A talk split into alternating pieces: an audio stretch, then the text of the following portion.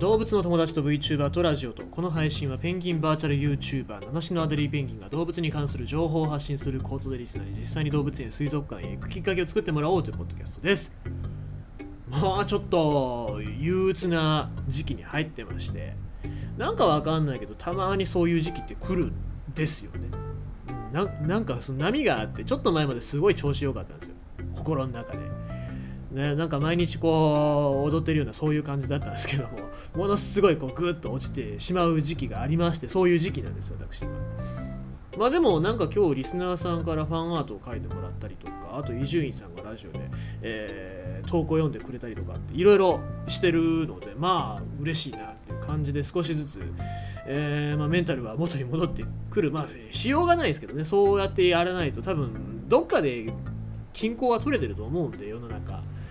こうやってなんか落ち込む時があるとどっかでそういうことがいいことが起きたりするっていう均衡の中で生きてると思いますので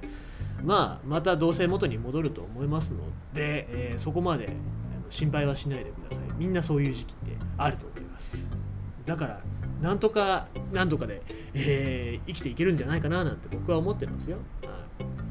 さて、えっと、別になんちゃ落ち込んでるからっていうわけではないですけども、ちょっと短めのニュースいきましょうかね。最近ずっと続報としてコロナだけじゃなくて鳥インフルエンザの話っていうのを続けざまに言ってるんですけども、えー、この話ですね。インドの動物園、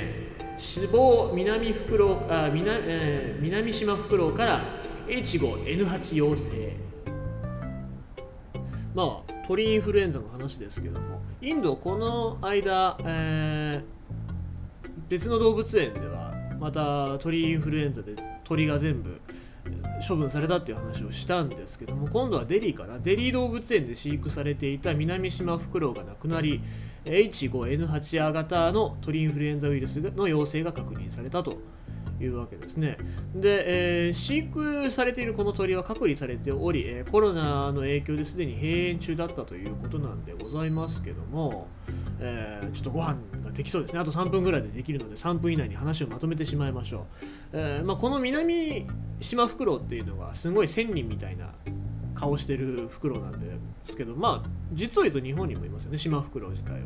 北海道の方に生息してますけどもそういうフクロウなんですが、まあ、飼育されている個体でその個体が死んじゃってそれから鳥インフルエンザウイルスが確認されたっていうことなんですけどもコロナだけじゃなくて鳥にも鳥インフルエンザっていうのが流行っておりますよね。で鳥インフルエンザはもしかすると人間に感染するような変化をする可能性もありますから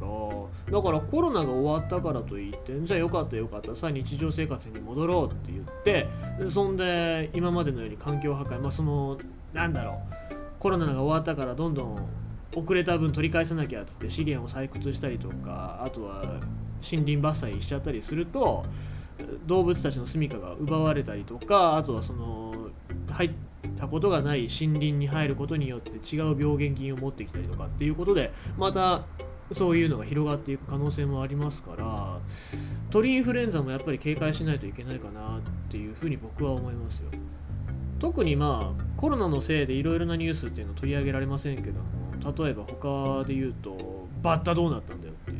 バッタが大量発生100年に一度の大量発生して南アフリカの食料を食い荒らしてるっていうニュースどどうなったんだっていうのもありますしそれに埋もれていろんなニュースで埋もれてると思いますけどその一つの中で鳥インフルエンザ日本でも猛威を振るっておりまして水族館だったり動物園だったりっていうところで鳥の展示っていうのが今できなくなってる状況でございますよね。そこにも皆さんちょっと注意をして見ていただければなと思いますね。コロナだけじゃなくていろんなところにそういう危険だったりとか人間が考えないといけない要素っていうのはあると思いますので是非とも皆様ちょっとそういうところに目を配ってみてくださいという